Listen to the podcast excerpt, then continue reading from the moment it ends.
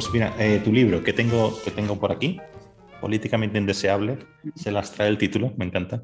Eh, pero lo que te quería decir es que he disfrutado, he disfrutado mucho leyéndolo. Me parece un libro muy bonito, me parece un libro bello, que es, que, es algo que no había pensado antes de, de, abrirlo, ¿no? Eh, y no me parece para nada unas memorias o crónicas políticas al uso, para nada. Es un libro profundo, parece. Tienes muchas reflexiones políticas de calado, muchas. Eh, me parece también un libro muy personal. Eh, y me gusta especialmente cuando hablas de, tu familia, de la relación con tus hijas, de la relación con tus padres, con tus abuelos, ¿no? Me gusta cuando hablas también de la, de la, cultura, de las cosas que te interesan, los libros, el cine, de vivir aquí y allá, ¿no? También me parece que el humor eh, me gusta mucho. Ese es humor, sabes, que, que en inglés se dice self-deprecating, ¿no? El humor del reírse de uno mismo, ¿no? Eso se, está, es muy, muy evidente, ¿no? Y también pienso que no te pones demasiados límites, ¿no? Es que en general te los pongas, pero bueno, a la hora de escribir, porque pisas todos los callos posibles, ¿no? Entonces, yo sé que cada impresión es subjetiva y cada lector, bueno, sacará sus, conclusiones, pero así como primera impresión, ¿tú estarías satisfecha con, con, esto que te estoy diciendo? ¿O quizá tu objetivo era transmitir ah, alguna otra cosa? No, en fin, estoy más que satisfecha, estoy enormemente agradecida por tu, por tu prosa eh, y sobre todo porque hayas destacado algunas cosas que no toda la gente ha destacado, ¿no? Es normal, los libros se quedan en, en algunos titulares, sobre todo en los titulares que tienen más que ver con, con la actualidad o con la vida interna del partido, ¿no? Y, y creo que es un libro, en fin, modestamente, que va un poco más allá de, de la pura actualidad o de, los, de esos titulares más gruesos. ¿no? Y que haya gente que lo vaya leyendo es lo mejor que me puede, me puede suceder y que cada uno saque sus conclusiones. Y las tuyas son, insisto, muy, muy amables y generosas y te las agradezco mucho. Hola, Cayetana Álvarez de Toledo vuelve al programa para conversar sobre su último libro, Políticamente Indeseable. Cayetana es licenciada y doctora en Historia por la Universidad de Oxford, ha sido diputada por Madrid y actualmente lo es por Barcelona y también ha sido portavoz del Grupo Parlamentario Popular en el Congreso de los Diputados en la actual legislatura y es portavoz del movimiento Libres e Iguales y miembro del patronato de la Fundación para el Análisis y los Estudios Sociales. Anteriormente fue periodista y editorialista en el diario El Mundo.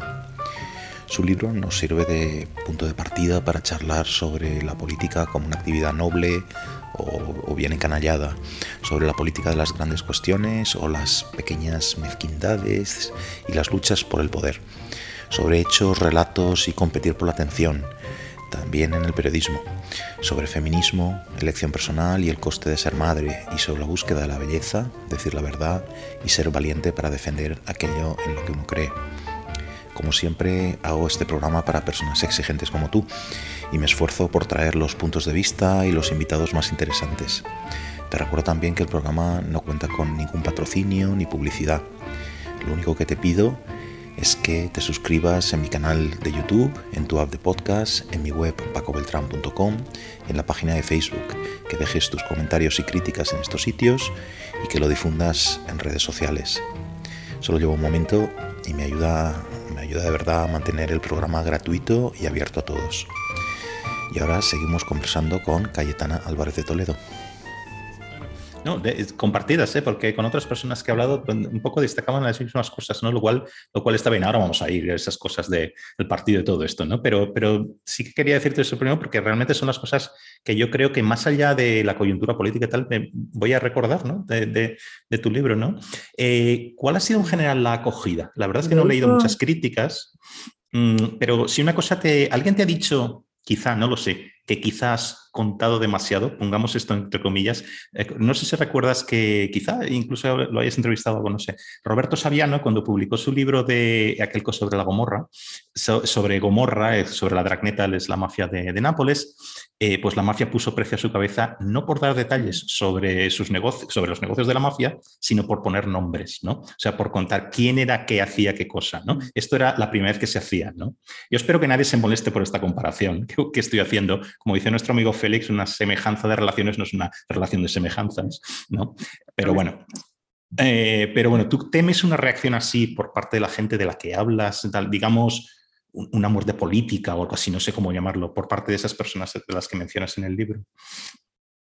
la muerte política lo dices porque lo digo yo en una parte, creo que al final o al principio, ¿no? Lo que digo, ¿no? ¿Cuántas veces? La muerte la desafío como la muerte política como Cirano, ¿no? Con la espada en alto. Eh, en fin, muerte política se tener a lo largo de la vida, nunca se sabe, ¿no? Y, quién dirá, y además yo no escribo desde el cálculo, ¿no? no muchas personas me han dicho, ¿no? Pero ¿y entonces qué va a ser de ti? O si has escrito este libro, ¿qué va a pasar contigo dentro de dos años, en las elecciones generales o antes? ¿O a qué te vas a dedicar? ¿no? Pero es que para mí esas son cuestiones puramente secundarias y lo digo sinceramente sin ánimo de hacerme así la, como la especial, ¿no? Em, yo tenía que contar la historia como sucedió, como la viví, evidentemente, eh, y los hechos. Y esos hechos no han sido desmentidos. Y, yo creo que eso es importante, desde luego para mí.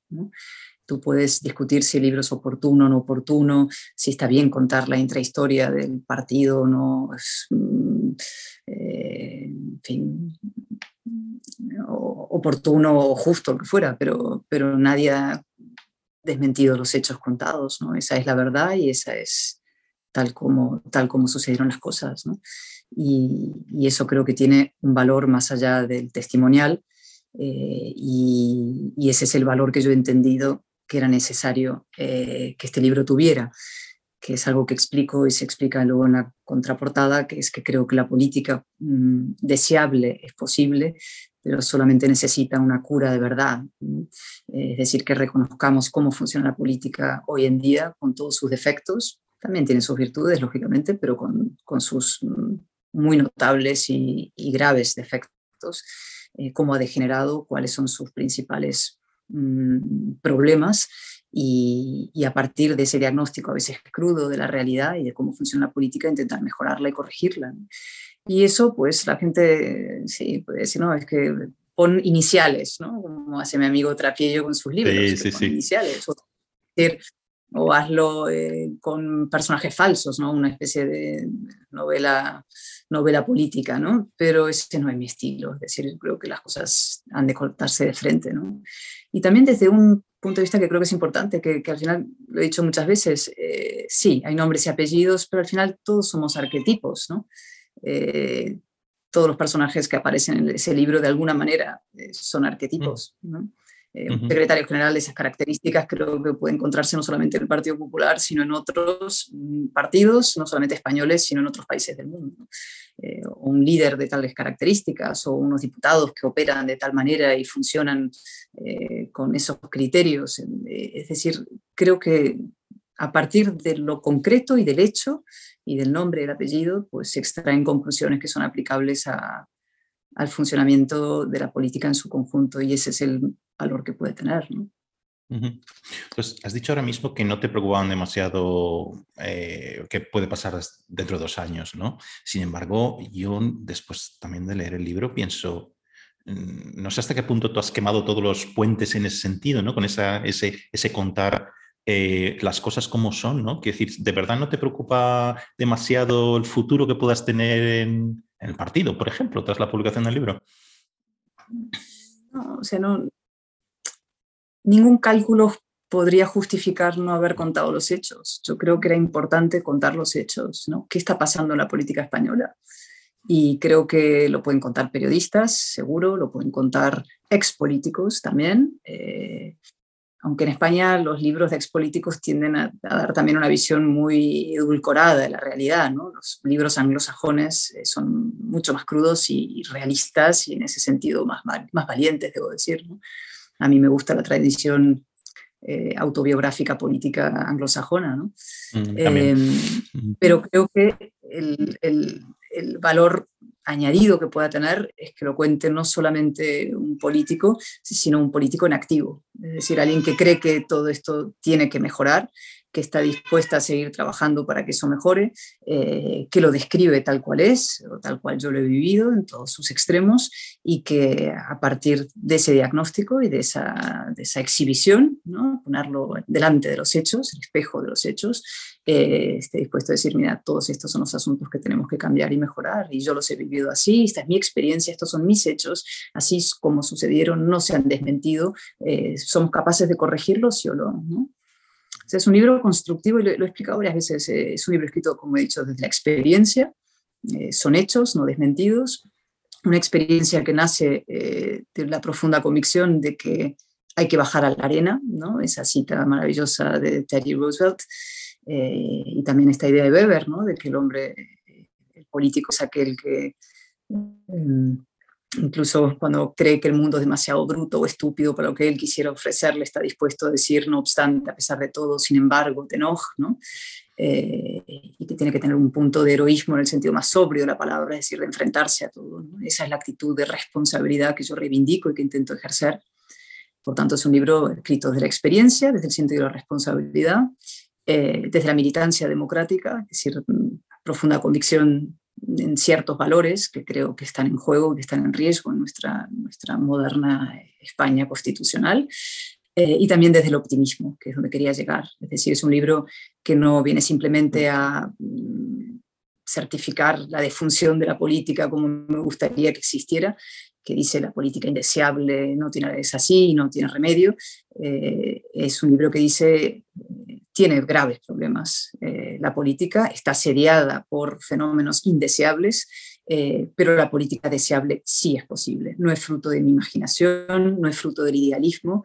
Eh, sé que existe, lo he visto no solamente a lo largo de la historia, en distintos episodios históricos, sino también en personas que he conocido a lo largo del camino personas con las que he tenido el enorme privilegio de compartir causa y esfuerzos y, esas vocaciones limpias, políticas, eh, y esa manera de entender la política desde una profunda vocación y una defensa de los principios y las ideas, creo que las que debemos eh, recuperar, reivindicar y fortalecer. Y eso nos lleva a una actitud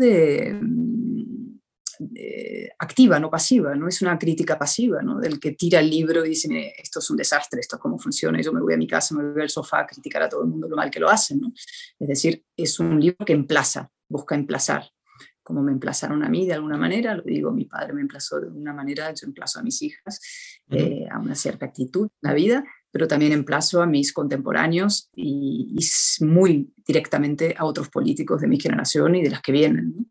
Eh, es un libro escrito también para que haya jóvenes vocaciones políticas que no se eh, disuelvan eh, no se mm, pierdan por el sumidero del cinismo ¿no? y de la equidistancia, del tacticismo, sino que sepan que existe otra política, otra manera de hacer las cosas y que solamente requiere algo eh, que tampoco es tan difícil de, tener, que es un poco de valor y un poco de, un poco de coraje, que para mí es lo más importante en la vida. Eh, se puede tener cualquier cosa, se puede ser cualquier cosa, como digo muchas veces, menos, menos un cobarde.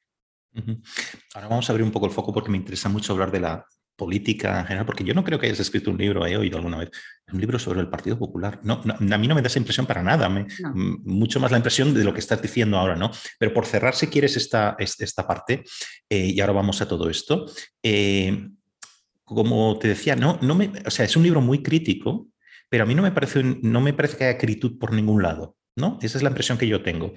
Eh, entonces, es más qué tiene que cambiar, ¿no? Es más un poco un lamento de las cosas que podrían ser de otra forma, ¿no? De ojalá las cosas fueran de otra forma, hay un potencial en el partido, concretamente en, el Partido Popular, que no está funcionando por ciertas personas, por ciertos usos, por ciertas formas de hacer las cosas, ¿no? Entonces, yo sé que esto nos daría para una conversación muy larga, pero, y lo cuentas muy bien en el libro, ¿no? Pero si tuvieras que elegir unas cuantas cosas, así resumiendo un poco, ¿qué crees que es lo que te debería cambiar un partido como el Partido Popular para que ese potencial se desarrollara, para que las ideas que son valiosas, etcétera. Ya sabes por dónde, por dónde voy, ¿no? me preguntabas entonces qué tendría, en mi opinión, que cambiar ¿no? dentro de la manera de parar la política o de... En, concretamente en el partido, ahora, iremos más a la política en general. Mm. Mm. Bueno, es, un libro que eh, escrito para que el el mundo liberal, conservador en el sentido más amplio, el mundo racional, el mundo ilustrado, vuelva a gobernar en España. Eso para empezar. Con lo cual es un libro que lo que plantea es eh, qué no estamos haciendo, desde mi experiencia, ¿no? qué es lo que no estamos haciendo para que eso suceda y qué deberíamos hacer para que eso suceda cuanto antes. ¿no? Y lo esencial es lo que yo llamo la batalla cultural, o lo que llamamos ahora contemporáneamente dar la batalla cultural. Eso que digo de nivelar el tablero eh, para impedir que, siga siempre inclinado o incluso para que lleguen algunos y digan vamos a patear el tablero porque como siempre está inclinado pues vamos a patearlo de todo. Y, y, eso es el, la vocación que tiene el libro, ¿no? de plazar a mi generación o a mi partido directamente a liberar esa batalla cultural en todos los frentes. Y eso es síntesis total que se puede hacer. ¿no? Mi experiencia fue de intentar la batalla cultural, me encontré con serios obstáculos para, para librarla, eh, una falta de voluntad, eh, un acomodamiento, digamos, al, al, paisaje, por decirlo de alguna manera, que se además explicitó muy claramente en un célebre discurso después de mi destitución, cuando se dijo el partido tiene que parecerse a la sociedad, no intentar cambiar una sociedad. Eh, para llegar a gobernar y yo creo lo contrario. O sea, yo creo que nuestra obligación como partido político y como políticos en general es intentar convencer a una mayoría social de que las ideas que defendemos, racionales, etcétera, son mejores para España eh, y que adaptarte al paisaje o esa, esa actitud de, sí, más camaleónica eh, lo que lleva a esa primero nunca cambiar las reglas del juego, digamos, las reglas del juego, nunca cambiar ese tablero, nunca conseguir nivelarlo, eh, colocar tu destino en manos de tus adversarios cuando a ellos les va mal, entonces quizás te vaya bien, pero en cuanto ellos se reagrupen te van a echar del tablero una vez más. Es bastante sencillo el mecanismo. Eh, y en algunos mm, rincones de España o sitios de España donde ese tablero no es que esté inclinado, es que está profundamente atrofiado moralmente, donde no funciona la democracia como puede ser en el País Vasco, en Cataluña, donde hay un serio moral y antidemocrática, donde se persigue a las personas por sus opiniones, donde no se puede ir a una universidad de manera natural a defender la Constitución. Eh, si tú asumes que ese es el paisaje inevitable, intentas adaptarte a él, pues lo que estás haciendo es cometiendo una, una grave inmoralidad. Otra impresión eh, que me daba leyendo tu libro es el profundo contraste que hay entre dos cosas. Por un lado, las cosas que te interesan, yo diría que te apasionan, ¿vale? Igualdad y libertad de los españoles, la naturaleza reaccionaria del nacionalismo, lo estás diciendo ahora mismo, el progreso de España como comunidad política, cómo mejorar la política, la responsabilidad y la, ¿cómo se dice?, la accountability, la rendición de cuentas de los políticos, ¿no? Todas estas cosas, bueno, pues hay un contraste enorme entre esto y tu descripción de aquello a lo que se dedican los políticos, que parece que el 90% son pequeñez, el 90% del tiempo son pequeñeces, contestar las declaraciones de unos y otros, pequeñas maquinaciones, pequeñas intrigas para lograr minúsculas parcelas de poder. Entonces, hay un contraste enorme entre estas dos cosas. ¿Cómo podemos salir de esta política de la pequeñez? Me acabo de inventar el término. Y volver a la gran política, una política que, iba a decir, esa que importa a los ciudadanos, pero es que aunque no les importe a todos, esa es la que realmente tiene un efecto en las vidas de los ciudadanos. O sea, ¿cómo podemos hacer, no? tampoco tampoco hay que caer en el absoluto idealismo, es decir, los seres humanos somos los que somos. En cualquier organización humana vas a encontrar la pequeñez y las, las miserias que son intrínsecas a, la vida en comunidad exhibidas de alguna manera, ¿no? El celos al vecino, el, el, afán de poder, la ambición, eh, las envidias, los rumores, las maledicencias, estas cosas son lamentablemente forman parte de, nuestra vida comunitaria, ¿no? como, como, seres humanos imperfectos que somos. ¿no? Lo que pasa es que se, se trata de, encontrar un equilibrio razonable, es decir, que eso forme parte ínfima de nuestra vida, lo más pequeñita posible que esté controlado y que, y que la noble aspiración política, la defensa de los ideales, la lucha por los demás, en fin, todas esas principios que, puedan guiar nuestra conducta, los grandes objetivos sean los que primen y estén por encima de todo. Es una cuestión de, prioridades. ¿no? y, si la política se ha vuelto más pequeña, yo creo que sí se ha vuelto más pequeña, efectivamente. O sea, yo creo que eso no, no forma parte del, la natural tendencia humana a decir que todo tiempo pasado fue mejor, que, también caemos en eso, ¿no? En tener una especie de nostalgia, melancolía retroactiva. Los hombres, la transición eran unos grandes estadistas que ahora son un horror. Eh, hay parte hay de cierta, digamos, ficción retroactiva, pero solo parte. Es decir, creo que es cualquiera que haga un análisis objetivo respecto a lo que había y lo que hay ahora, llegará a la conclusión de que la puerilidad el infantilismo, la, mediocridad se han apoderado de buena parte de la clase política contemporánea y se ven los debates parlamentarios y se ven en el funcionamiento interno de los partidos. Y por eso yo digo, una de las batallas que se da en ese libro eh, ha sido por la, defensa de la autonomía del diputado, de la figura del diputado, que creo que tiene que tener un protagonismo mucho mayor y respetando su personalidad, su perfil eh, y, por tanto su libertad como fuente de responsabilidad también individual. Es decir, si el diputado autónomo individual tiene un margen de libertad, también tendrá que asumir la responsabilidad que toda libertad conlleva. Es decir, si tú tienes que decidir lo que vas a votar seriamente o tendrás que hacer una intervención parlamentaria no solamente dictada por las fábricas o los manuales de partido, vas a tener que pensar seriamente lo que vas a decir o lo que vas a votar. Entonces tendrás que asumir tu responsabilidad. Y cuando los diputados no tienen ninguna responsabilidad y ninguna libertad, pues pasan a ser perfectamente irresponsables y por tanto perfectamente prescindibles y lo que la gente desde casa piensa es para que hay 350 si en el fondo pues todos dicen lo mismo y, o votan lo mismo sin ningún tipo de, de evocación de su conciencia. ¿no? No, lo que me refería es a lo que acabas de decir, ¿no? Em, antes es, yo como ciudadano, ya estoy cansado, yo no quiero oír más las chorradas de Rufián.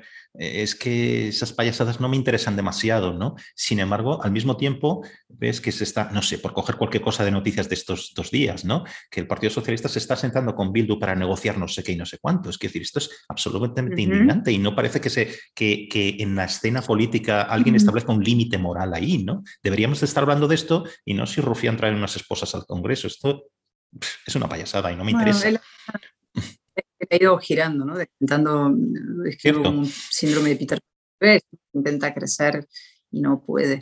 Pero más que eso, lo que sí está pasando es que eso también tiene que ver con el ecosistema mediático, es decir, la política o la conversación pública en torno a la política se ha vuelto puramente declarativa. ¿no? Uno dice, el otro contesta, el otro dice, el otro contesta, y eso hace titulares fáciles, porque, en fin, el titular grueso y fácil es el que va a Twitter, entonces la respuesta y la réplica de otro de ese titular grueso y fácil es, y entonces se queda todo en puro ¿no? sound and fury meaning nothing, ¿no? por, por, citar clásico, es decir, todo es ruido, furia, pero ¿y la sustancia cuál es? ¿Qué es lo que hay detrás? ¿no? Y eso evidentemente está contribuyendo al ecosistema mediático de manera clarísima. La fragmentación total de ese, de ese, mundo, del mundo de los medios de comunicación, la competencia feroz entre los antiguos grandes medios con ínfimos medios que surgen en cualquier sitio, incluso la propia Twitter, que es un, cada uno tiene ahí una opinión tan válida como la del vecino, eh, hace que haya una feroz competencia sobre las declaraciones de uno de otros y entonces mmm, se pierde la sustancia y nos quedamos en la espuma. Y, eso es verdad que está sucediendo.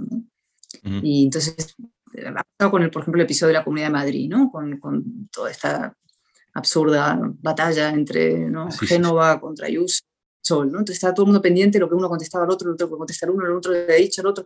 ¿no? Entonces, meses pendientes de este, de, este, de este asunto, que no tiene ningún sentido, es que ni, ni ningún sentido, o sea, ningún sentido estratégico, político, de, de ningún tipo, eh, más bien es lesivo para el Partido Popular y sus intereses, ya podríamos entrar en otra, en otra derivada, pero en todo caso, mediáticamente todo el mundo ha estado pendiente de, esta, de este ciclo declarativo, ¿no? de gestos de unos a otros, y mientras tanto hay problemas gordísimos, gestión de la pandemia, problemas económicos en España Eso sustanciales, es. y ni te cuento la cuestión sectorial nacional que se está diluyendo eh, ¿no? por, por debajo por, por la eh, inacción cómplice eh, del gobierno respecto a los desafíos a, a, la legalidad que se están produciendo. ¿no? De hecho, hace un momento he visto que ah, se acaba de producir el Tribunal Superior de Justicia de Cataluña, le ha dado 10 días al, al, gobierno de Cataluña, a la Generalidad, para hacer cumplir la ley del 25% del castellano. ¿no? Eh, pues eso es muy importante, es una victoria importantísima de la Asamblea de la Escuela Bilingüe y de todo el mundo constitucionalista. Por uh -huh. fin, los tribunales que ya se va a aplicar la ley en Cataluña, ¿no? es, es el fin, en el fondo, del modelo de inmersión. Eh, y el gobierno tiene una obligación, eh, fin, primigenia de estar haciendo cumplir, tiene que hacer cumplir esa sentencia, va a haber un anuncio de desacato por parte de, de, la Generalidad, o eso han dicho, y el gobierno de Sánchez va a tener que eh, aquí mojarse de verdad y hacer cumplir uh -huh. esa ley con todos los mecanismos que tiene el Estado de Derecho para hacerlo. Y sin embargo, si estamos en, en otras florituras, en, en, bobadas, ¿no? entonces unas declaraciones contra otras sobre otros asuntos menores y que uno lo ha dicho, bueno, eso forma parte de la efervescencia eh, de la espuma de los días en un ecosistema completamente fragmentado en el que políticos y periodistas contribuyen a, a, a casi disuelva la conversación. Uh -huh. A esto exactamente me refería. ¿no? Eh, citas mucho en el, en el libro a, a, un autor que nos gusta a los dos, que es Michael Ignatieff, cita su Fuego y Ceniza. ¿no? Mm. Sabes que es, es amigo, es buen amigo, y, y, y aparte Fuego y Ceniza fue eh, cuando yo estaba traduciendo el libro, tenía mucho contacto con él, literalmente, ¿te acuerdas que te dije que estaba en su despacho estaba frente al mío, en el edificio? Entonces, eh, él me dijo, cualquier duda que tengas eh, al traducir, llámame y lo hablamos, ¿no? Entonces, eso dio pie a muchos cafés y muchas cenas y tal, hablando sobre ese libro, ¿no? hay una cosa que tenía un problema a la hora de traducir, que era una frase que no, no daba, no daba, no daba con, él, con, la, con su expresión española, ¿no? Y él continuamente se quejaba o, hablaba en, su libro En Fuego de Cenizas, eh, él decía en inglés, they deny my standing, ¿no? Entonces esto del standing, me niegan el standing, ¿qué será en español? ¿no? Entonces, ah, Michael, ¿qué es esto? Y, me dio literalmente una, una, una, una clase magistral sobre qué era esto de standing, que al final era el tener la posibilidad, que te den la legitimidad de hablar, que tus eh, adversarios políticos te otorguen esa legitimidad de hablar. Me parecía, sí, exacto, ¿no? Eh, tú piensas, entonces él, estaba, como muy, muy temado con, con, esto, ¿no? Es que ni siquiera discuten con argumentos lo que yo estoy diciendo, sino que literalmente me niegan la posibilidad de hablar, ¿no? ¿Tú piensas que de alguna forma te ha pasado, te ha pasado esto en alguna ocasión que más que no solo que se te ha negado la posibilidad de explicarte, de argumentar, sino la misma legitimidad para razonar ciertas cosas, ¿no? Y si es así, si lo has sentido así, ¿por qué crees que ha pasado? No, te creas, más bien al revés. De hecho, yo llegué a Cataluña y inicialmente se intentó hacer eso. Es decir, se dijo, aquí viene una de fuera, a Cataluña no se puede presentar una de fuera, decían. ¿no? Y de hecho, toda mi candidatura, como explico, tuvo ese sentido de romper la frontera moral entre Cataluña y el resto de España. Es decir, cómo un diputado español no se puede presentar por una provincia española en España en unas elecciones españolas. ¿no? Eh, entonces produjo un cierto shock. ¿no? Entonces, ¿por qué Meritxell Batet puede presentarse en una lista por Madrid, pero yo no puedo una lista por Cataluña? ¿no? Si eso rompió una cierta eh, eh, barrera mental. ¿no? Y una vez que rompes las barreras mentales y entras ahí dentro y empiezas a discutir y a, y emplazar y a, cuestionar los, los, lugares comunes y los tópicos y las costras que se han ido creando a lo largo de los años en la propia conversación política, eh, pues consigues eh, abrir mentes. ¿no? ¿no? digo que vayas a convencer a la gente, pero la gente empieza a cuestionarse cosas. ¿no? Y, y, yo creo que eso, no, me sentí que, que, me, que me, o sea, se, intentó, pero eso también depende de ti. Hay gente que se achanta y se echa para atrás, pero no, tú persistes e insistes y, entonces se te acaba de alguna manera escuchando. ¿no?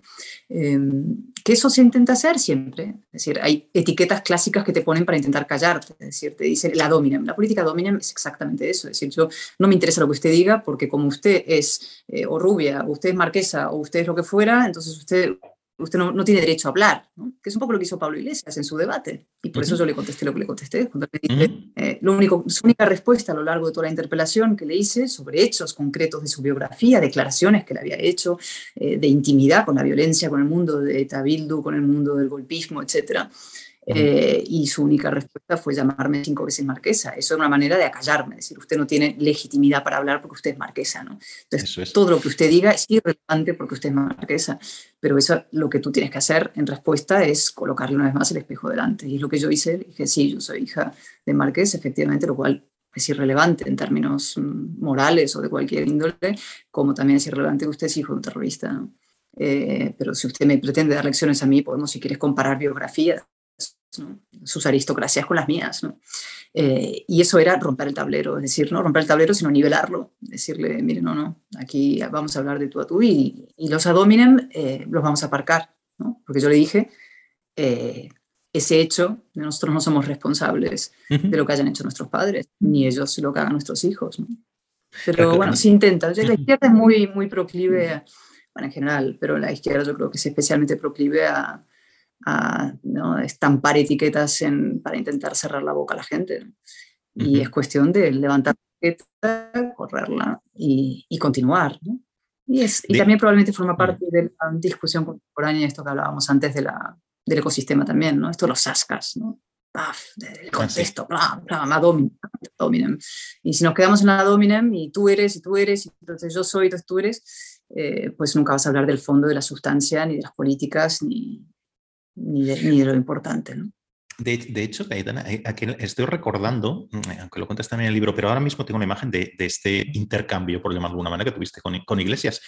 A mí no me escandalizó nada eh, de lo que tú le contestaste. A mí me parecía que e, era una cuestión ad hominem, o sea, chirriaba desde el primer momento, ¿vale? Porque no había argumentos, ¿no? Entonces tú simplemente, quiero decir, que tú no subiste, no, no fuiste un peldaño más era un poco lo mismo, oiga, er, exactamente lo que estás diciendo. Yo recuerdo esa frase tuya, ¿no? Que decir, esto es irrelevante, ¿qué me está contando usted?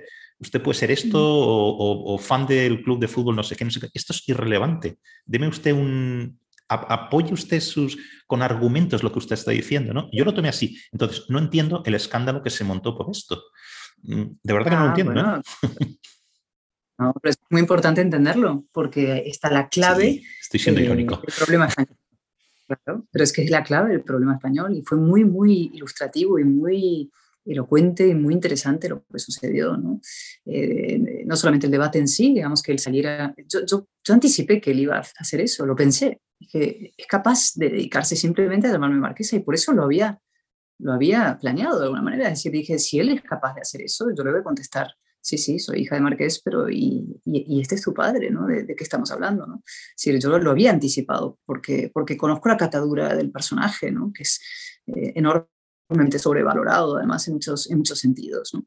Eh, hizo una intervención ramplona la segunda y, y, su único anclaje era ese para intentar deslegitimarme, ¿no? Porque dice, pues si una marquesa me dice estas cosas, lo que dice no tiene interés. Entonces yo no tengo ni siquiera que contestar lo que haya dicho, ¿no? Eso a su público, él creía que eso le iba a interesar, ¿no? Pero lo que fue especialmente interesante fue efectivamente la reacción posterior en dos sentidos. Primero, la reacción de la izquierda, lógicamente, encarnada en la persona de Merichel Batet, que inmediatamente me manda a retirar las palabras del diario de sesiones. Y yo dije, no, pues estos son hechos, esto no es un insulto. No, es que, esto, es que esto, ni siquiera es un insulto, que yo tendría derecho a insultar teóricamente desde, la, desde la, tribuna. puede pedir retirarla un insulto muy grave, lo que fuera, pero teóricamente la libertad de expresión dentro del Parlamento está más o menos protegida, etc. ¿no? Pero es que esto no era un insulto, esto es un hecho. usted, me está, eh, usted está negándome mi derecho a decir la verdad en el Parlamento. Es muy importante, ¿no? una persona que milita en una organización terrorista es terrorista. Voy a explicarlo así, lo, lo, he explicado cien veces y eso es evidente, no significa que hoy siga siendo terrorista, pero terrorista sí, militó en una organización terrorista, ¿vale? Eso es un hecho y usted me está obligando a retirar un hecho del diario de decisiones, como si obliguele a él a retirar que ella es hija de marqués o marquesa. Es lo mismo, está en el mismo plano, es el plano fáctico.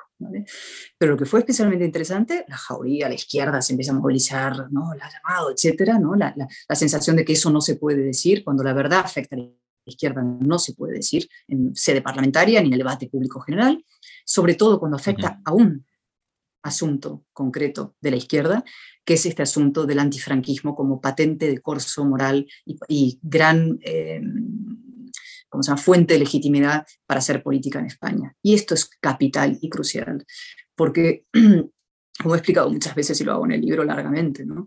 Eh, claro que hubo eh, antifranquistas, demócratas, la inmensa mayoría, ¿no? que participan en la transición, que hacen la que contribuyan junto con el franquismo, que abandona el franquismo a la transición, el Partido Comunista, entre otros. ¿no? Es decir, todo el movimiento antifranquista demócrata contribuye y hace la transición junto con el franquismo, que se hace el jaraquí. ¿no? Eh, pero se quedan extramuros de ese sistema antifranquistas que no eran demócratas, que no lo eran y que no pueden repartir carne de demócratas entre todos los demás que estamos aquí. Y esos antifranquistas no demócratas que practicaban la violencia es el mundo del FRAP y el mundo de ETA. ¿Qué es lo que pasa? Que ese mundo del FRAP, ideológicamente y moralmente, y ese mundo de ETA ahora están en el corazón del sistema. Y eso es el mundo de Pablo Iglesias y su gente, y eso es el mundo de Bildu y su gente. ¿no? Y esa gente que no era demócrata en su vida, que no lo ha sido demócrata, hoy no solamente está mandando en España, sino decidiendo quiénes somos moderados, quiénes somos centristas, quiénes somos demócratas entre todos los demás. Y eso requería una impugnación frontal. Y toda mi intervención de principio a fin a Pablo Iglesias una impugnación de eso, con el remate final que fue ese, ¿no? Porque yo, él me dice, no, yo dije, no, es que su padre, ese mundo del FRAP era terrorista, con un añadido, que ese mundo del FRAP detestaba a Carrillo y al Partido Comunista, precisamente porque ese mundo del Partido Comunista de Carrillo sí habían apoyado la transición. De alguna manera habían dejado de ser comunistas, como los franquistas dejaron de ser franquistas para poder hacer la transición. Decidieron construir una nación juntos, que eso es la transición, construir una nación en fin, que existía, si quieres, pero moralmente, decir, vamos a gobernar y crear una regla de juego para todos, eso es una nación, una comunidad política, una comunidad y política, eh, y en hubo gente que se quedó fuera. Y claro, lo que pasa es que este mundo frapero, este mundo rupturista, este mundo extramuros de, de, la, de la, democracia, es el que ahora empezaba con toda desfachatez, descaro y absoluto a marcar las reglas del juego en España. ¿no? Eso por el lado de la izquierda, perdona que me extienda, ¿no? No, no, no, no, no. por el lado de la derecha, ¿qué es lo que pasó en la derecha, ¿no? En, mi propio grupo parlamentario, etcétera, en el mundo, que hubo el shock, ¿no? Yo decir, ¿qué ha dicho? ¿no? ¿Cómo ha podido llamarle así? Y fue muy interesante ver cómo efectivamente una cosa que pasa muy a menudo en el PP, yo lo he visto con, muchos otros debates históricos, eh, que un éxito parlamentario, es un momento parlamentario importante, donde, fin, se, hablan de cosas muy de fondo de lo que está pasando en España, de lo que ha pasado, de pronto se convierte en una derrota, como mínimo, ¿no? Eh, porque es desde las propias filas del PP que se empieza a, primero, asumir completamente el marco ajeno, es decir, la crítica al adversario se interioriza inmediatamente y no solamente se interioriza, sino que se cronifica y se consolida filtrando los medios, eso ha sido un error, no se debió decir, se pasó demasiado, no tuvo que, etcétera, etcétera, etcétera. Y eso yo lo he vivido muchas veces en otras personas y lo viví claramente en este caso. Hasta el punto final, cuando se me dice que no se me va a pagar a mí el recurso para exigir a Batet que mis palabras, que son hechos, que son facts, vuelvan al al diario de sesiones, ¿no? que es una batalla que tiene que ver con el derecho a la verdad de cualquier persona, el derecho a decir la verdad cuando afecta a la izquierda eh, por parte de un diputado en sede parlamentaria, en un asunto, un asunto crucial. Esta es la parte que a mí, me, antes he dicho que no me escandalicé, no me escandalicé por, el asunto, pero esta parte sí me escandalizó, el papel, papelón de Batet en este caso, porque yo lo vi, es que recuerdo sentirlo exactamente así como lo estás contando, ¿no? Pero ¿cómo retirar el qué? Si, si lo hubieras amenazado de muerte o de alguna forma, no sé, pero, pero es que no hubo nada de eso.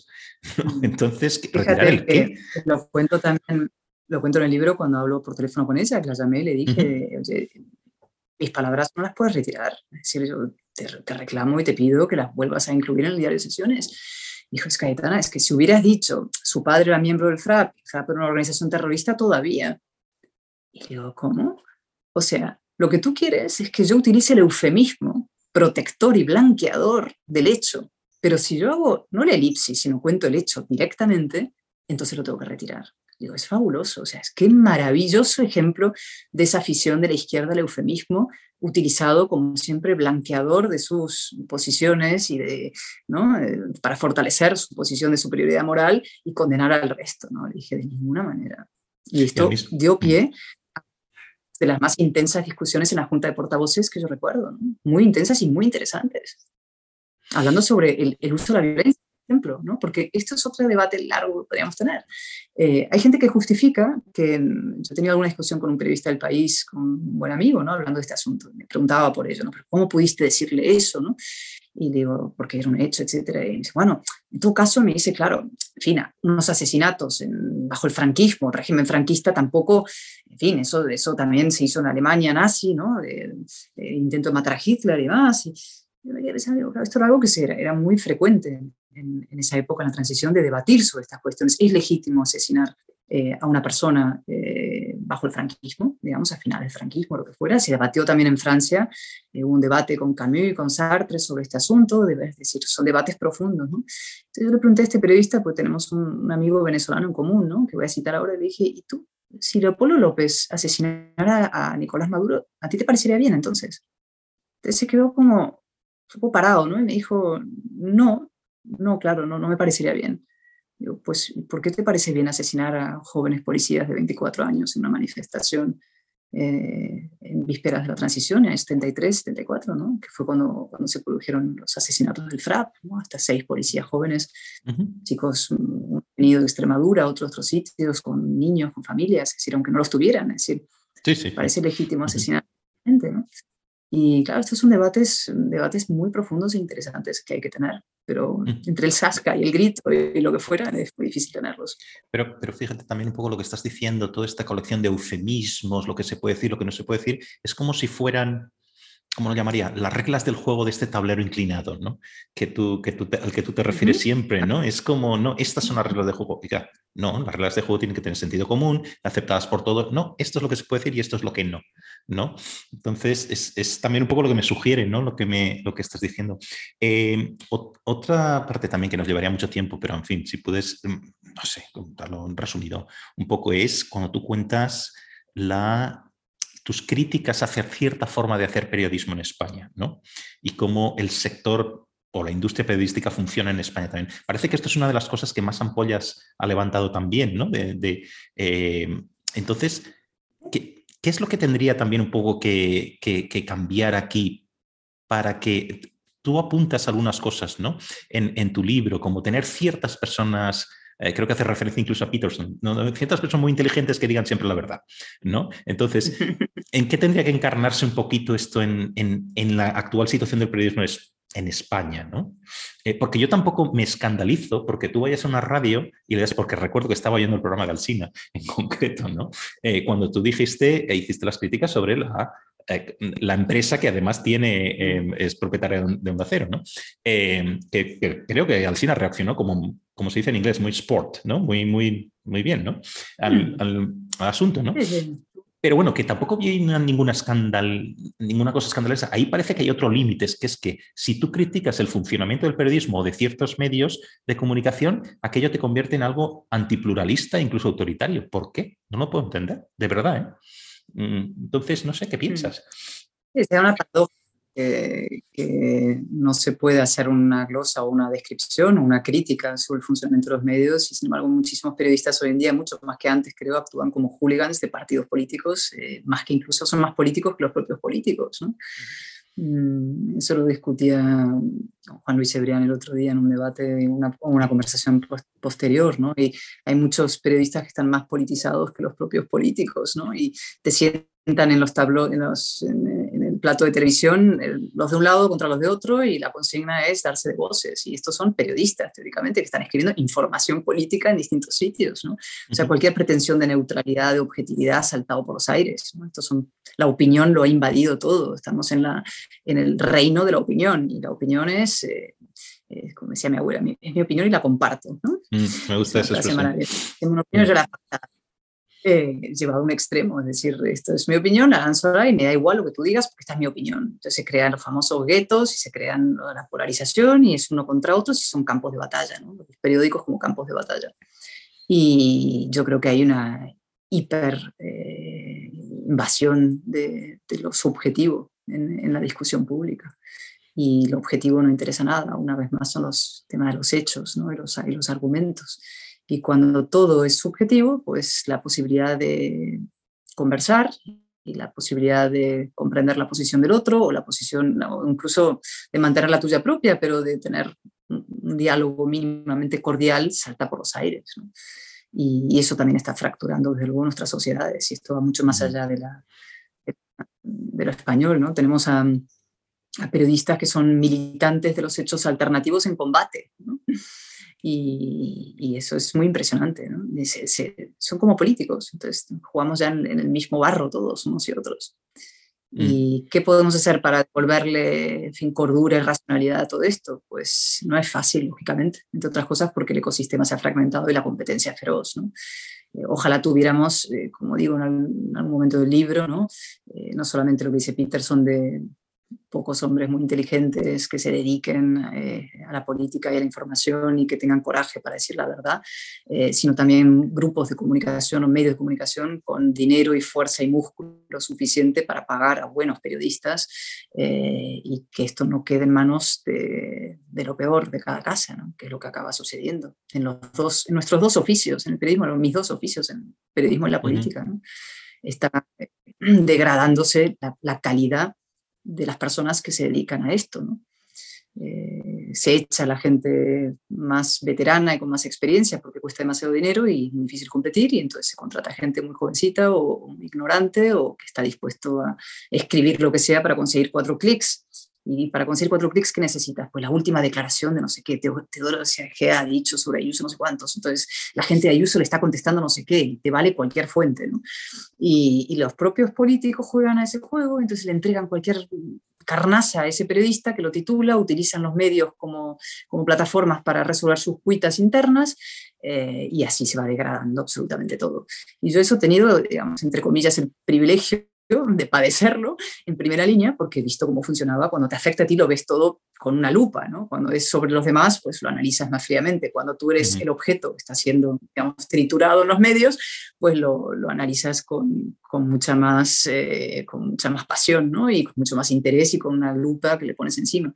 Y yo lo cuento en el libro, yo era capaz de, literalmente me, me hice experta en esto que llamábamos las dedicatorias, que me hacían... Eh, amistades internas del partido eh, vía eh, sus amigos en los periódicos y cómo las dedicatorias me las iban lanzando una después de otra y cómo contaban lo que les daba la gana, sin filtro. El periodista literalmente hacía de correa de transmisión eh, de eso llamado Génova, ese ente abstracto, eh, contra mí, ¿no? Entonces, sin filtro, y entonces un gran titular muy espectacular y debajo no había nada, da igual, hay que rellenar una página y media. Lo importante es que el titular es lo que da el clic, ¿no? La gente entra en Twitter, ve un titular gordísimo, Alberto ha dicho, no sé qué, ha vuelto a pulverizar el Partido Popular, destruido, hay una cantidad de verbos favoritos fabuloso que se utilizaba, ¿no? Destroza, rompe arrasa con el PP. Yo hice una lista que era, era, impresionante, ¿no? Mi capacidad para, para, incendiar el PP de manera, o sea, arrasarlo una y otra vez, y su capacidad de regeneración, porque si yo era capaz de arrasarlo tantas veces era porque era capaz de regenerarse, ¿no? Y no, era, es una cosa bastante espectacular de ver. Y yo creo que la palabra, y por eso lo sintetizo así en el, en el capítulo, es, es cinismo. ¿no? Hay un enorme cinismo en el mundo mediático. ¿no? Sea por, por una portada, por una información, lo que sea. Y por competir con el otro, por tener tus clics, por tener tus likes. Y el problema es que la democracia se va por el sumidero. Es, eso es gravísimo. Sí. Mira, hoy eh, tú escribes también, tienes un capítulo entero sobre feminismo, ¿no? Y hoy no quería hablar de feminismo, porque estoy tan de acuerdo con las cosas que dices que en general, no solo en el libro, que para qué, ¿no? O sea, de ahí citas a Paglia, Pinker, que son, bueno, desde que yo mm, leí el primer libro de cualquiera de las dos ya estoy totalmente fanatizado con ellas, ¿no? Se las tengo ahí arriba siempre, ¿no? Pero bueno, eh, pero si hay una cosa que al leerla en tu libro te quería preguntarle, recuerdo que la subrayé para preguntártelo. Eh, te cito más o menos literalmente. Ahí dices, eh, las mujeres por serlo tenemos la libertad de elegir si además de buenas profesionales queremos ser madres.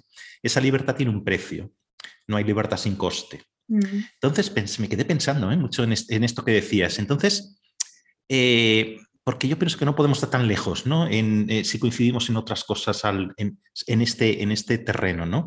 Yo pienso personalmente que, hay que eliminar o, minimizar el coste profesional de ser madre, ¿sabes? Que continuamente estamos oyendo esto de la brecha salarial de género. Yo, yo pienso, porque lo he estudiado, yo pienso que la brecha salarial de género es un invento. Es un invento, no existe.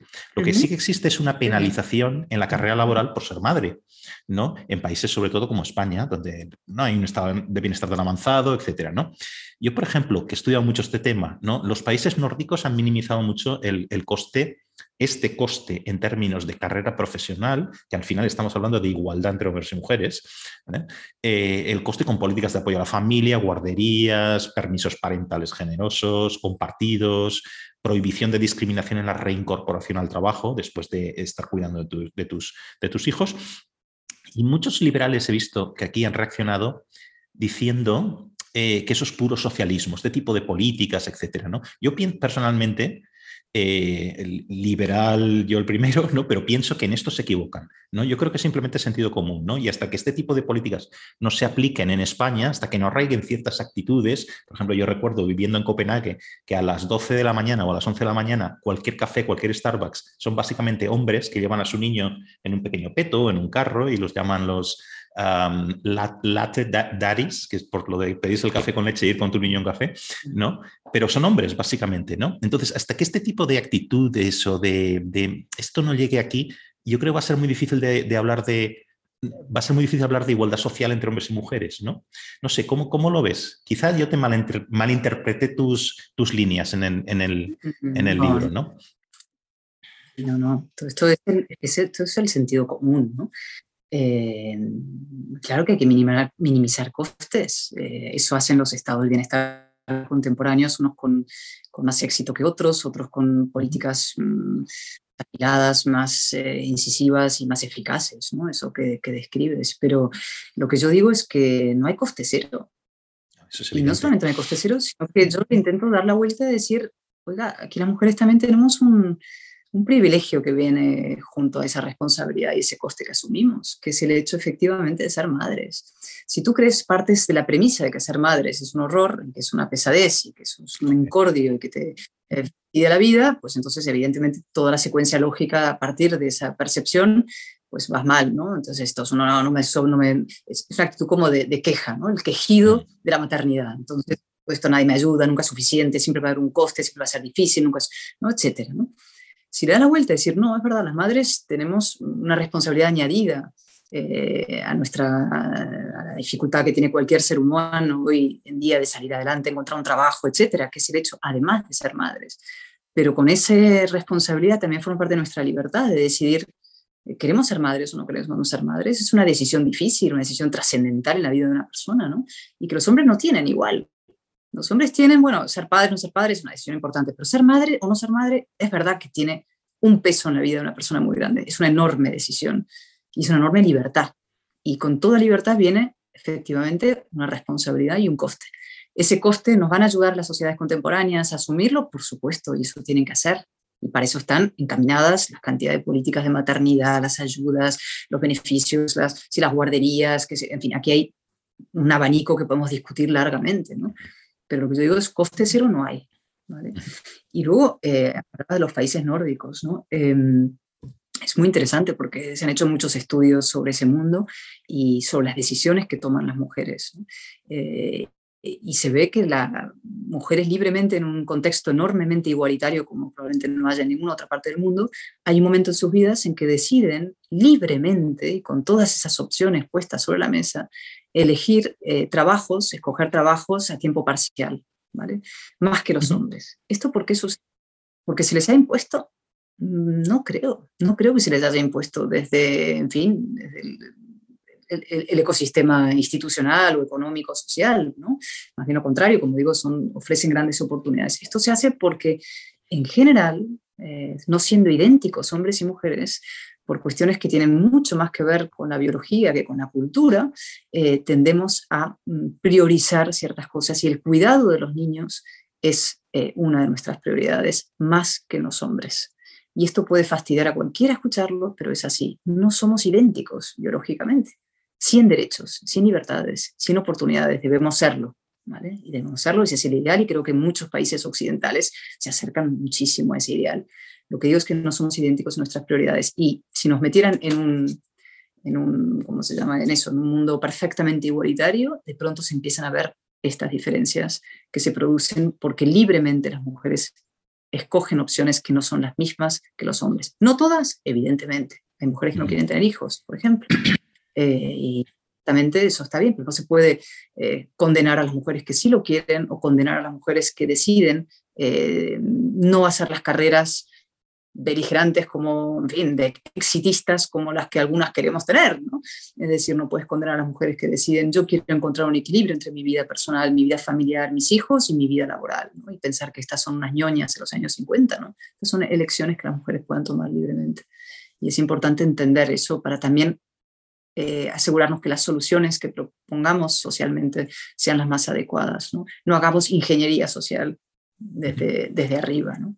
Esta cosa que estás diciendo ahora de en, eh, creo que hay estudios en Suecia y tal, de que las mujeres tendían a elegir más ciertos tipos de estudios que llevaban a profesiones que tienen que ver con el cuidado de los hijos, de, la gente mayor, etcétera. Y los hombres tienden más, es una tendencia, simplemente a cosas pues que les va a dar éxito en los negocios, cosas. Esto se lo oía Peterson la primera vez, ¿no? Y esta, esta, parte, esta parte sí estoy muy de acuerdo. Con, con, otras cosas no tanto, pero esto yo, a mí me parece que además que él citaba estudios serios sobre esto, y además es que yo lo he visto viviendo allí, ¿eh?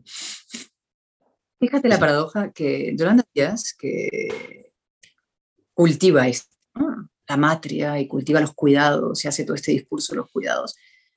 En lo político se permite, pero si una madre, una mujer lo dijera respecto a la familia y los hijos, se le condenaría como una machista retrógrada de los años 40 franquista. ¿No? Sí, sí, lo pensó muy interesante puede aplicar la política a los cuidados, pero si yo llego, ella dice, no, es que las mujeres somos distintas a los hombres en los cuidados, en la política, somos mejores políticas, vamos a hacer un partido de mujeres porque vamos a, eh, no habría guerras en el mundo, ¿no? Esto es, eh, es Yoko eh, vale, mm, pero si decimos lo mismo respecto a la vida familiar, entonces esa mujer sonaría, pero insisto, una, una delegada franquista del año X. Y este, a la izquierda hay que empezar a, también a, poner adelante sus contradicciones. Es exactamente más no. el pensamiento y ponérselo en público. No, no, ciertamente. Oye, has dicho tantas veces esto de lo del marquesa que no, no me aguanto, tengo que preguntarte una cosa. Mira, te han, reprochado esto tantas veces que lo primero que pienso eh, es, ¿alguien vamos a ver cómo. Esto, esto lo he intentado dar vueltas para contarlo de una forma que se, que se entienda, que yo mismo lo entiendo. Alguien que está acusándote de. En el fondo, lo de Marquesa es. Tienes unos privilegios que, bueno, que no te has ganado, tal, todas estas historias, ¿no? Bien. Alguien que piensa así en un sistema político, en una democracia, democracia que consagra la igualdad ante la ley, esa es la persona clasista, no la persona a la que está acusando, ¿no? O sea, tiene un esquema mental como de medieval o estamental que no es real, ¿no? Entonces, esa persona es la que de lo que acusa a otra es esa misma persona, es la que tiene, ¿no? Creo que tiene sentido, ¿no? bueno, Lo, digo, lo, digo, en el libro hablando de eso, digo, sí, sí. La, mentalidad pura identitaria, es decir, vuelves a los ranzos abolengos de otra época, es creer que la, que, que, en fin, que la, que, que, un título define el carácter de una persona es muy similar a decir que el color de piel define el carácter o el valor de una persona o que el sexo define el valor de una persona. Es decir, si por tener un título soy menos o más que alguien, según, no sé, el señor Iglesias o cualquiera de estos, entonces el color de piel, los títulos, la raza, volvemos a, sí, a, la época premoderna, que es donde está. Pero yo, exactamente en la época premoderna. Y lo que hace, la lengua define el valor de una persona, el color de piel, el sexo. En este caso, una mujer radicalmente es más que un hombre porque el sexo define su, ¿no? Entonces yo soy radicalmente contraria a todo eso. claro. anti, anti igualitario. Sí, sí, pero más allá, ¿no? O sea, ¿qué concepción tiene una persona del sistema democrático en el que vive? No sé, de las propias leyes. Ah, yo creo que no debe confiar demasiado, ¿no? En que, en que la igualdad entre la ley sea real, ¿no? No, sé. no pero es mucho más grave que odian el sistema democrático español, lo detestan, que creen que es lo peor, pero lo, más divertido es que ellos son los que están propugnando una vuelta a un sistema, eh, en fin, felizmente superado al antiguo régimen. O sea, el señor Iglesias es un hombre de antiguo régimen. Sin embargo, no era esto lo que te quería decir. Lo que te quería decir es que a lo largo de tu libro tienes muchos ejemplos y muchos, cuentas muchas cosas de viajes que haces, de una visita al Museo de Peggy Guggenheim, a los restaurantes donde has estado, a paseos por Buenos Aires, a no sé qué en París, etc. Entonces, todo esto, eh, pienso, narices, con todo lo que te acusan, ¿no? Es como que estuvieras dando, dando haciendo hincapié en ciertas lo que mucha gente, gente puede pensar son marcas de estatus que alguien envidioso de mala fe atribuiría a, estos privilegios no merecidos, ¿no? A mí, personalmente, yo cuando leo todo esto, me da una sana envidia, ¿no? Y recuerdo las veces que yo he estado en sitios parecidos, ¿no? Y haciendo, visitando ciudades y museos y tal, ¿no? Y, me encantan, ¿no? Pero, y, estoy siempre pensando en dónde va a ser mi próximo viaje cuando ya las cosas se normalicen y no sé qué, y pueda, pueda hacer este tipo de historias, ¿no? Pero me parece bonito, me parece un lujo, en el buen sentido de la palabra, un lujo de verdad, algo que disfrutas, un disfrute de las cosas bellas del mundo. Esa es la impresión que a mí me da, ¿vale? Pero en cualquier caso, a ti no, te, no parece que te importe alimentar este estereotipo del privilegio, ¿no? Más bien haces lo que, lo que esto en inglés le llamas double down, ¿no? Que podríamos traducir como no querías te toma dos tazas, ¿no? Quiero decir, y me gusta, ¿no? Te lo digo en un sentido muy... Mm. No es provocación, ¿eh? O sea, lo sé, lo sé, por ahí, ¿no? lo sé en algún, en algún, momento, en algún momento un poco tongue in cheek, como dicen los ingleses, y un cierto punto de provocación hay. En algún momento del libro que lo hago cuando cuento lo del el tweet famoso de, no te lo perdonaré jamás Carmena y todo eso. Sí, sí, así. Pero esto, en fin, eh, para empezar, en fin, por ponernos ya más serios, viajar a sitios, conocer sitios, ir a museos y demás, forma parte, eh, en fin, de, de la experiencia de, de, de, mucha gente de nuestra generación que ha empezado a viajar estamos en la España de los años X, ¿no? 40. Em, eso por una parte. Segundo, yo nunca he escondido que yo tenía una enorme suerte en la vida. Es decir, mi, padre... lo, dices en el libro. mismo, una familia aristocrática arruinada, eh, con una vida fascinante la suya, y era un personaje maravilloso, con una vida muy difícil, de guerras, eh, la Segunda Guerra Mundial, la primera, la segunda, sus padres, eh, el exilio, la penuria, el frío, el trabajo, el trabajo, el trabajo, es decir, el trabajo como, como, como pocos eh, que conozco han trabajado y, y, yo he tenido la enorme suerte de tenerle a él de padre por la figura que representa en mi vida y, y también porque él trabajó tanto eh, que yo pude estudiar ¿no? y tener una vida efectivamente con, con mucha comodidad comparada con la inmensa mayoría del mundo. ¿no? Y yo mis hijas y al en fin, evidentemente les enseño también a la, gratitud que eso supone y la responsabilidad, son dos cosas. ¿no? Eh, no es simplemente, oh, yo vivo aquí y entonces me dedico a, no, es usted tiene una responsabilidad también. No por eso, uh simplemente por una actitud cívica. Eh, pero esconderse de eso, renegar de ello, no. Y luego algo, una palabra que has mencionado que para mí es muy importante, eh, que son dos, ¿no? o tres, digamos, tres palabras, ¿no? La belleza eh, y la verdad eh, y el valor, es decir, un cierto coraje en la vida creo que es lo más importante. ¿no? Se puede ser todo menos un cobarde, como decía, o sea, el valor es clave en la vida, echarle valor. Y luego la belleza y la verdad, buscar la belleza eh, y defender la verdad. Y por eso para mí, volviendo a una discusión que teníamos antes, mm, el fondo fui tan feliz eh, en el Parlamento y me importa tanto la vida parlamentaria y lo que pasa en el Parlamento. El Parlamento es el centro de la palabra y de la política y para los que amamos la palabra eh, y la política eh, no hay nada más importante. Y buscar la verdad mm, a través de la belleza, el ganar palabras bien estructuradas y argumentos es una, para mí una máxima aspiración, una cierta estética eh, vinculada a, los hechos y a las grandes ideas. Y esa belleza me importa y cuando la veo la valoro y la aprecio y por tanto escribo de ella. Y me preguntabas al principio ¿no? sobre, el, sobre, el, libro, ¿no? qué es lo que te puedo decir, ¿no? aparte de todas las cosas de las vidas internas o las cuestiones más políticas, el nacionalismo, el separatismo, que digo tanto, la batalla cultural, el feminismo, el guerra civilismo español. Eh, donde yo más he disfrutado escribiendo y, evocando, es, eh, son esos extractos, esos retazos de memoria familiar y esas evocaciones eh, de experiencias que he tenido vinculados a, a, lo más sensible y a lo más artístico y a la belleza. Sí. Mira, acabamos ya, pero la, la última vez que, que hablamos, eh, yo me mostraba bastante pesimista y tú me recuerdo que me decías, sé un poco optimista, hombre, eh, la, política, la política necesita optimismo, etc. Entonces estabas escribiendo el libro, creo, y, ahora entiendo, entiendo mucho mejor a qué te referías entonces, ¿no? Eh, a pesar de lo crítico que es, que es tu libro, si tuviera que elegir una palabra, para describirlo solo una, yo diría que es esperanzador, ¿no? en el sentido de definir, como tú estás diciendo ahora, la política como algo noble, ¿no? Y de que no todo está encanallado y que podemos lograr cosas positivas y, progresistas, ¿no? Y esto no es una pregunta, simplemente una reflexión final, si quieres, de lo que al final me ha parecido un poco eh, el libro y esta charla que estamos teniendo también, ¿no? Pero te lo quería dejar ahí, ¿no? Entonces, pues... Ah, te lo agradezco mucho. O sea, yo lo mejor que me puedes decir realmente es que es un libro esperanzador y, además realmente la actitud en la que, con la que lo escribí y, y en la que sigo realmente. Es decir, no, no, solo por una cuestión de carácter, una cosa un poco así, digo, inasequible, el desaliento, ¿no? Ese el optimismo de la voluntad, ¿no? Del que, el que se empeña a pesar de todo, cuando está con negro y sigue viéndolo bien, todo el mundo dice, oye, esto... No, no, yo creo que hay un punto de, racionalidad, es decir, eh, mm, hay, un, hay un futuro luminoso, usar esa palabra que tanto me gusta, ¿no? Eh, hay un futuro luminoso. Y se trata de, mm, de construirlo. Y ahí es donde viene la, la responsabilidad de, de, cada uno de nosotros. Mm. Eh, la política, como he dicho, deseable es posible, no es fruto de, de ninguna elucubración idealista. Y España no está condenada a eso que llamo la declinación, esa palabra tan bonita que se mm. utilizaba en el siglo XVI, XVII. ¿no?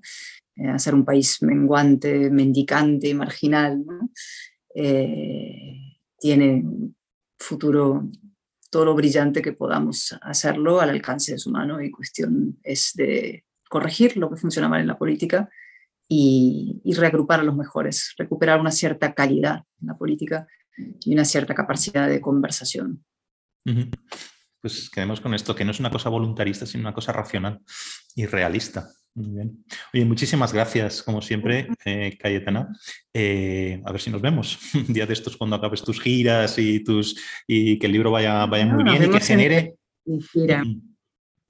Y que genere mucho ruido, mucho ruido, mucha, mucho, como tú decías, que, que emplace. Eso es, eso es lo, que, lo que creo que estaría muy bien, ¿no? Ojalá.